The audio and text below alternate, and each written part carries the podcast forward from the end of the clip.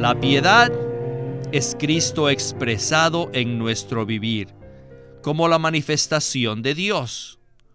Hoy día, Cristo es el Espíritu que mora en nuestro espíritu humano regenerado. Por lo tanto, ejercitarnos para la piedad es ejercitar nuestro espíritu para vivir a Cristo en nuestra vida diaria. Debemos tener tal testimonio.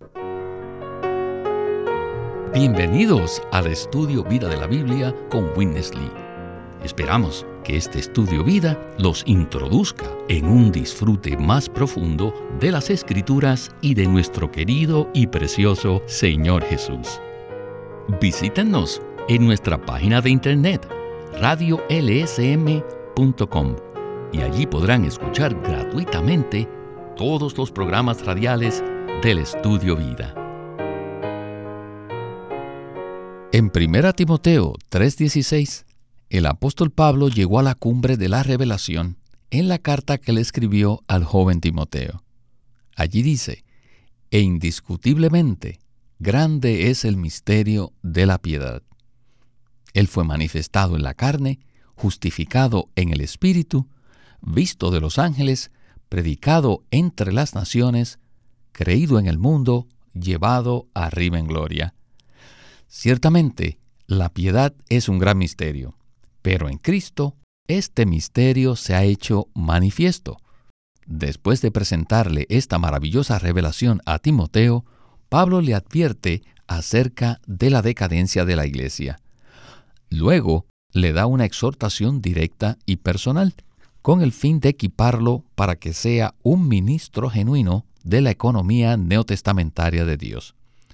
Por eso, en 1 Timoteo 4:6, Pablo dice, Si expones estas cosas a los hermanos, serás buen ministro de Cristo Jesús, nutrido con las palabras de la fe y de la buena enseñanza que has seguido fielmente.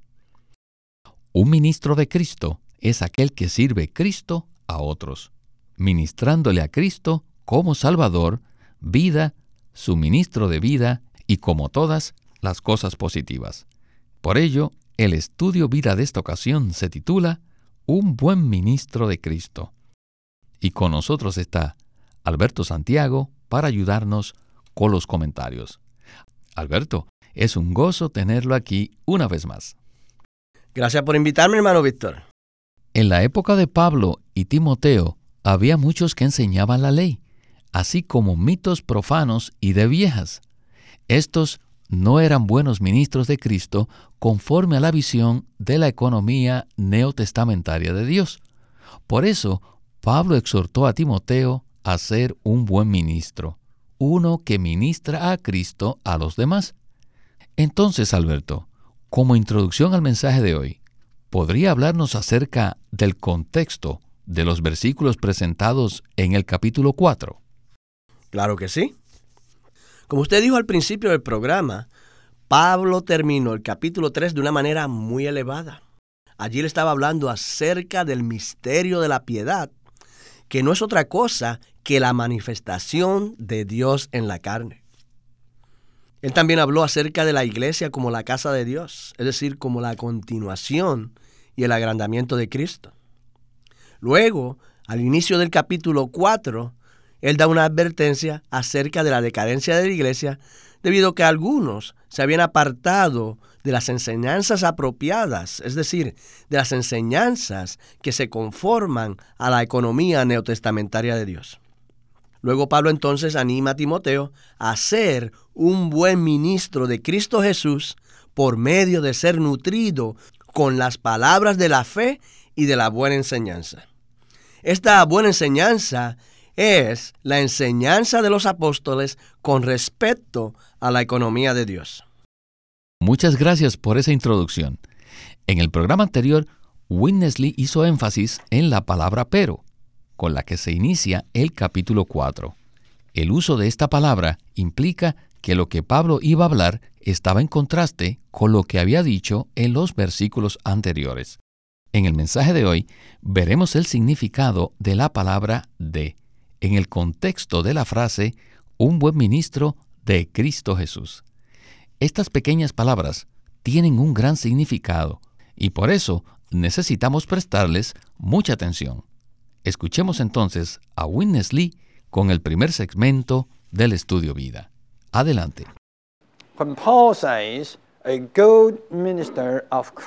Cuando Pablo dice en 4.6, serás buen ministro de Cristo Jesús, no doubt it implies that this minister belongs to Christ. Pensamos que eso implica que el ministro pertenece a Cristo And this minister teaches, preaches things concerning Christ. y que enseña y predica cosas respecto a Cristo. Sin embargo, debemos introducirnos en el significado intrínseco de esta palabra, algo más profundo. Un ministro de Cristo es uno que sirve a Cristo a las personas. O podemos decir, sirve a las personas Cristo.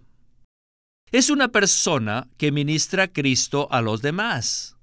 Por ejemplo, es como un mesero que sirve a la gente determinada comida. Este es el significado correcto de lo que es un ministro de Cristo. Es posible que me pregunten, hermano Lee, ¿cómo puede probar esto? Bueno, leamos 1 de Timoteo 4:6. Si expones estas cosas a los hermanos, serás buen ministro de Cristo Jesús, nutrido con las palabras de la fe y de la buena enseñanza que has seguido fielmente. Pablo se refería a todas las cosas que había abarcado anteriormente en esta epístola. Exponer estas cosas a los hermanos es exactamente igual a servir una mesa llena de comida. Un buen ministro de Cristo debe exponer estas cosas a los creyentes. ¿Cómo podría alguien exponer estas cosas? Solamente al estar nutrido de las palabras de la fe. Queridos hermanos y hermanas, todos necesitamos ser de aquellos que ministran a Cristo a las personas. Pero primero necesitamos estar nutridos nosotros mismos con Cristo. Si Cristo es nuestro alimento, nuestro suministro de vida, entonces podremos alimentar a otros. Un buen ministro de Cristo no solo enseña a los demás acerca de Cristo, sino que además les ministra al Cristo que es alimento para ellos. Después que usted les hable a las personas acerca de Cristo, ellas podrán testificar que han sido ministradas por usted. Alberto, ¿podría hablarnos respecto a lo que significa ser un buen ministro de Cristo? Un buen ministro de Cristo no es una persona que enseña a los demás acerca de Cristo, sino más bien un buen ministro de Cristo es uno que ministra a Cristo o que ministra a Cristo en otros como elemento intrínseco. Después de ministrar a Cristo a las personas, estas deben tener el sentir interior de que han sido nutridas. En otras palabras, mediante la enseñanza se debe impartir a Cristo en las personas. Por supuesto, sigue siendo una enseñanza, pero su contenido intrínseco no es meramente información, tal como lo que enseñan a los profesores en las universidades, sino que la esencia, el elemento intrínseco de dicha enseñanza es Cristo mismo. La enseñanza que vemos en el Nuevo Testamento es una que imparte a Cristo o imparte Cristo a las personas para nutrirlas. Esto presenta una prueba para todo cristiano que enseña, y es la siguiente. Las personas a las que enseñamos se sienten nutridas después que les hablamos. No hay duda que es una gran prueba, ¿verdad? Ciertamente lo es. Recuerdo una historia de Watchman Nee, cuando estaba siendo perfeccionado por eh, la hermana Margarita Barber. Ella solía llevarlo a que escuchara que a distintos predicadores. Y al final del mensaje ella le preguntaba si le había gustado o no. Entonces Watchman Nee le contestaba con palabras de elogio y admiración. Pero la hermana Barber decía, algo siempre sea algo acerca del predicador. Bueno, es muy elocuente, pero no tiene nada de vida. Eso se refería a que dichas enseñanzas no contenían a Cristo como el elemento intrínseco que nutre a las personas. La prueba para nosotros es si nutrimos a las personas ministrándoles a Cristo o no. Así que la palabra ministro aquí no se refiere a un predicador profesional, sino a la función de cualquier creyente que imparte a Cristo como vida a otros. Es muy interesante lo que usted acaba de decir. Nosotros, los creyentes, somos los ministros del nuevo pacto. La capacidad que un ministro del nuevo pacto tiene para nutrir a otros con Cristo depende de que él mismo se alimente de Cristo. Ahora, ¿podría usted comentar algo más acerca de esto? Según las palabras de Pablo en 1 Timoteo 4:6, un buen ministro es aquel que primero se nutre con las palabras de la fe y de la buena enseñanza. Es decir, necesitamos ser los primeros en ser constituidos del elemento intrínseco de Cristo mediante las enseñanzas neotestamentarias apropiadas. Luego entonces podemos presentar, enseñar o aún exponer dichas enseñanzas a los hermanos. Hoy en día necesitamos seguir el ejemplo de Timoteo en infundir en los santos las cosas con las cuales el Señor nos ha nutrido por medio del ministerio. No necesitamos inventar nuestras propias enseñanzas, no hay necesidad para eso. Sencillamente debemos nutrirnos, digerir, asimilar y aún permitir que la enseñanza de la economía de Dios sature todo nuestro ser antes de presentar a los demás. De esa manera, ellos serán nutridos, al igual que nosotros. Un ejemplo de esto puede ser una madre que amamanta a su bebé. Ella primero debe alimentarse apropiadamente antes de nutrir a su bebé con su propia leche. Quisiera entonces repetir la parte final de 1 Timoteo 4:6, que dice, nutrido con las palabras de la fe y de la buena enseñanza que has seguido fielmente. Regresemos una vez más con Winnesley. Permítanme testificarles que en todos estos años he ejercitado mi espíritu en cada mensaje que les he dado, no para transmitirles simplemente un conocimiento acerca de Cristo, sino que me gusta nutrirlos con las riquezas de Cristo como alimento. Pablo y Timoteo nos proveen de un excelente modelo. No creo que jamás haya existido una persona como Pablo, capaz de escribir unas epístolas tan maravillosas para exponer estas cosas a los hermanos. Si ustedes se alimentan de estas cosas, las digieren y las asimilan en su ser interior, entonces serán capaces de exponerlas a los hermanos. Maya, si todos siguiéramos el ejemplo de Timoteo, cuán maravillosa sería la vida de iglesia. Primero necesitamos ser nutridos con las palabras de la fe. Las palabras de la fe son las palabras del Evangelio completo, tocante a la economía neotestamentaria de Dios. ¿Qué es la economía de Dios? La economía de Dios no se centra en la imagen de Daniel 2, ni en las cuatro bestias de Daniel 7. El tema central de la economía de Dios está contenido en libros de la Biblia tales como Gálatas, Efesios, Filipenses y Colosenses. Tú tienes que ser nutrido con todas estas palabras y entonces sabremos cómo podremos nutrir a otros.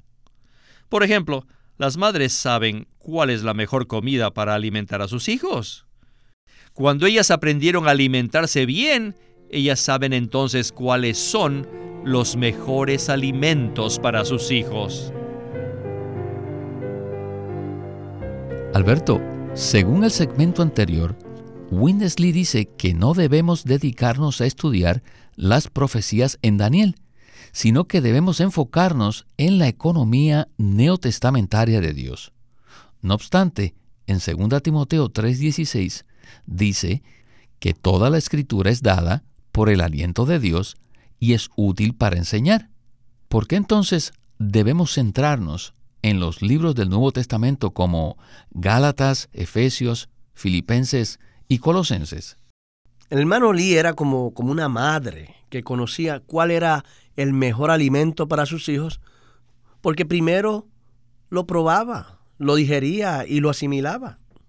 Él había probado todos los pasajes de la Biblia, incluyendo las profecías contenidas en Daniel.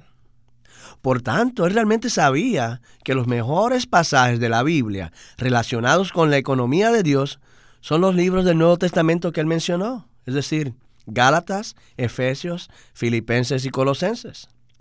Esto no significa que no debamos prestar atención a los libros proféticos, sino que los pasajes más nutritivos relacionados con la economía de Dios están en el Nuevo Testamento. La economía de Dios se relaciona con el hecho de que Dios mismo se hizo hombre, murió en la cruz por nuestros pecados, resucitó de entre los muertos y llegó a ser el espíritu vivificante para poder impartirse en nuestro ser y hacernos igual a Él en vida y naturaleza, pero por supuesto no en la deidad. Y esto con miras a que Dios se ha expresado en la humanidad. Este es el alimento más nutritivo para los creyentes. Y en este sentido, el hermano Lee era como una madre que buscaba el alimento para nutrir a otros. Quisiera agregar que el hermano Lee, durante los 21 años que laboró produciendo los estudios vida, produjo un estudio vida de cada libro de la Biblia. Sin embargo, sin importar qué libro estuviera estudiando, siempre se enfocaba en la economía de Dios. Esto significa que cualquier pasaje de la Biblia es bueno para nuestra nutrición y alimentación. En este último segmento hablaremos acerca del resto de 1 Timoteo 4. En los versículos 7 y 8 dice, Desecha los mitos profanos y de viejas, ejercítate para la piedad, porque el ejercicio corporal para poco es provechoso, pero la piedad para todo aprovecha, pues tiene promesa de esta vida presente y de la venidera. Luego, Pablo añade en los versículos 15 y 16 lo siguiente. Practica estas cosas, permanece en ellas, para que tu progreso sea manifiesto a todos. Mira por ti mismo y por tu enseñanza. Persiste en ello, pues haciendo esto, te salvarás a ti mismo y a los que te oigan. Regresemos, pues, al último segmento con Winnesley. El primer punto es ser un buen ministro de Cristo. El segundo es ser nutridos con las palabras de la fe y de la buena enseñanza que has seguido fielmente. En tercer lugar, debemos ejercitarnos para la piedad. Para hacer esto, necesitamos desechar los mitos profanos y de viejas. Cuando asistimos a los que se llamaban cultos cristianos, algunas veces escuchamos mitos profanos, tales como la política, la educación, cómo hacer dinero o cómo tener negocios exitosos. Todo esto es profano. Debemos desechar estos mitos y regresar a la palabra pura de la Biblia. Una vez hecho esto, debemos ejercitarnos para la piedad mediante el Espíritu que mora en nosotros. La palabra griega traducida ejercitar es la palabra gimnasio, que denota ejercicios gimnásticos. Saben que los griegos ejercitaban para hacer diferentes tipos de ejercicios y deportes. Y nosotros debemos ejercitarnos para la piedad. El gran misterio de la piedad consiste en que Dios se manifestó en la carne. Necesitamos ejercitarnos con esta meta, es decir, ejercitarnos para expresar a Dios mediante nuestro espíritu. No por medio de nuestro cuerpo, sino mediante nuestro espíritu. Una vez más, les ruego que desechen las cosas profanas, seculares y mundanas. Lo más importante es que nos ejercitemos para la piedad. La piedad es Cristo expresado en nuestro vivir, como la manifestación de Dios. Hoy día, Cristo es el Espíritu que mora en nuestro espíritu humano regenerado. Por lo tanto, ejercitarnos para la piedad es ejercitar nuestro espíritu para vivir a Cristo en nuestra vida diaria. Internamente estamos siendo nutridos con Cristo. Externamente estamos expresando al Señor. Tenemos que tener tal vida y tal manera de vivir. Debemos tener tal testimonio. Alberto, cuando un entrenador ayuda a un atleta, se preocupa primero por la nutrición de ese atleta y luego por los ejercicios del mismo. ¿Nos puede ampliar esto desde el punto de vista espiritual? Pablo le dijo a Timoteo que éste necesitaba cierta clase de ejercicio para poder tener una vida piadosa, es decir, una vida que exprese a Dios. La piedad no es otra cosa que la manifestación de Dios en la carne. Y las únicas palabras que pueden nutrirnos interiormente con Cristo y que nos capacitan para vivir una vida piadosa son las palabras de la fe que están contenidas en la economía neotestamentaria de Dios. Por tanto, debemos desechar todo lo demás. En cierto sentido, debemos ejercitarnos para desechar tales enseñanzas, las cuales Pablo llamó mitos profanos y de viejas. Estas son enseñanzas, por ejemplo, acerca de la política, la educación y la prosperidad económica. Este tipo de enseñanzas no nos nutren interiormente con Cristo, ni tampoco pueden producir una vida piadosa. Es decir, no pueden producir una vida en la cual expresamos a Dios. Solamente las enseñanzas apropiadas que son conforme a la economía de Dios sí pueden nutrirnos para que llevemos una vida piadosa. Y esto requiere que nos ejercitemos para la piedad y así podamos vivir y caminar expresando a Dios diariamente. Esto es similar al ejercicio que hace un atleta cuando se prepara para las Olimpiadas. Además, un atleta necesita tener disciplina para hacer ejercicio diariamente. No puede hacerlo de manera inconstante. Pablo era un ministro de Cristo, quien iba en pos de Cristo a toda costa él deseaba entrenar a Timoteo para que siguiera el mismo modelo. Ahora, ¿podría entonces darnos usted unos comentarios como conclusión a este estudio vida? La meta de nuestra vida cristiana y de nuestra vida iglesia debe ser el expresar a Dios. Fue para esto que el hombre fue creado. El hombre fue creado para contener y expresar a Dios. Y les digo, este es el logro más elevado que podemos obtener. Realmente no estamos aquí para adquirir dinero, ni para obtener una educación sobresaliente, ni tampoco que poseer nada en esta esfera material.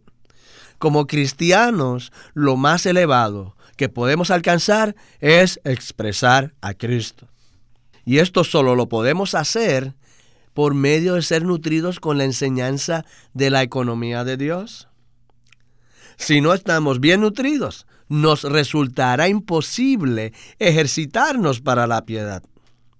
Según el versículo 6, debemos nutrirnos con la enseñanza que hemos seguido fielmente. Las palabras de la buena enseñanza son palabras agradables que contienen y que transmiten las riquezas de Cristo para nutrir, edificar y fortalecer a los creyentes. Si no nos alimentamos bien, será prácticamente imposible que alimentemos a otros. Así que necesitamos aprender de la experiencia de Pablo y ser perfeccionados para llevar una vida en la cual expresamos a Dios. Muchísimas gracias Alberto por sus comentarios el día de hoy en el estudio Vida de la Biblia. Oh, hermano Víctor, he disfrutado muchísimo este mensaje, así que muchas gracias nuevamente por su invitación. Este es Víctor Molina haciendo la voz de Chris Wilde Alberto Santiago la de Bob Danker, y Walter Ortiz, la de Winnesley.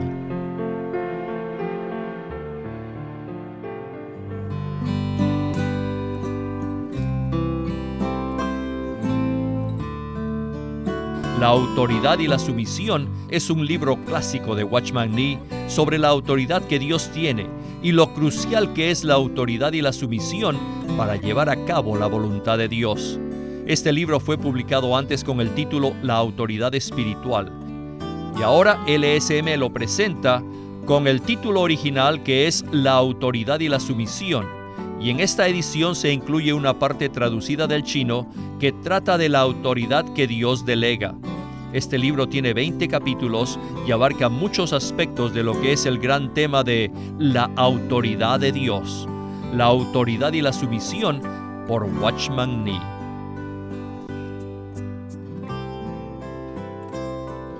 Watchman Nee llegó a ser cristiano en la China continental en 1920, a los 17 años de edad, y ese mismo año comenzó a producir sus primeros escritos. En casi 30 años de ministerio se demostró claramente que él era un don especial que el Señor dio a su cuerpo con el fin de adelantar su obra en esta era. En 1952 fue encarcelado por su fe en Cristo y permaneció en la prisión hasta su muerte en 1972. Sus palabras, sus escritos, continúan siendo una rica fuente de revelación y provisión espiritual para el pueblo cristiano de todo el mundo. Queremos animarlos a que visiten nuestra página de internet libroslsm.com Allí encontrarán los libros impresos del ministerio de Watchman Nee y Witness Lee, la Santa Biblia versión recobro con sus notas explicativas y también encontrarán folletos, himnos, varias publicaciones periódicas y libros en formato electrónico. Por favor, visiten nuestra página de internet libroslsm.com. Una vez más, libroslsm.com llámenos a nuestro teléfono gratuito 1-800-810-1149. 1-800-810-1149. Además, si desean, pueden comunicarse con nosotros enviándonos un correo electrónico a estudiovida.lsm.org. Una vez más, estudiovida.lsm.org www.ecc.org.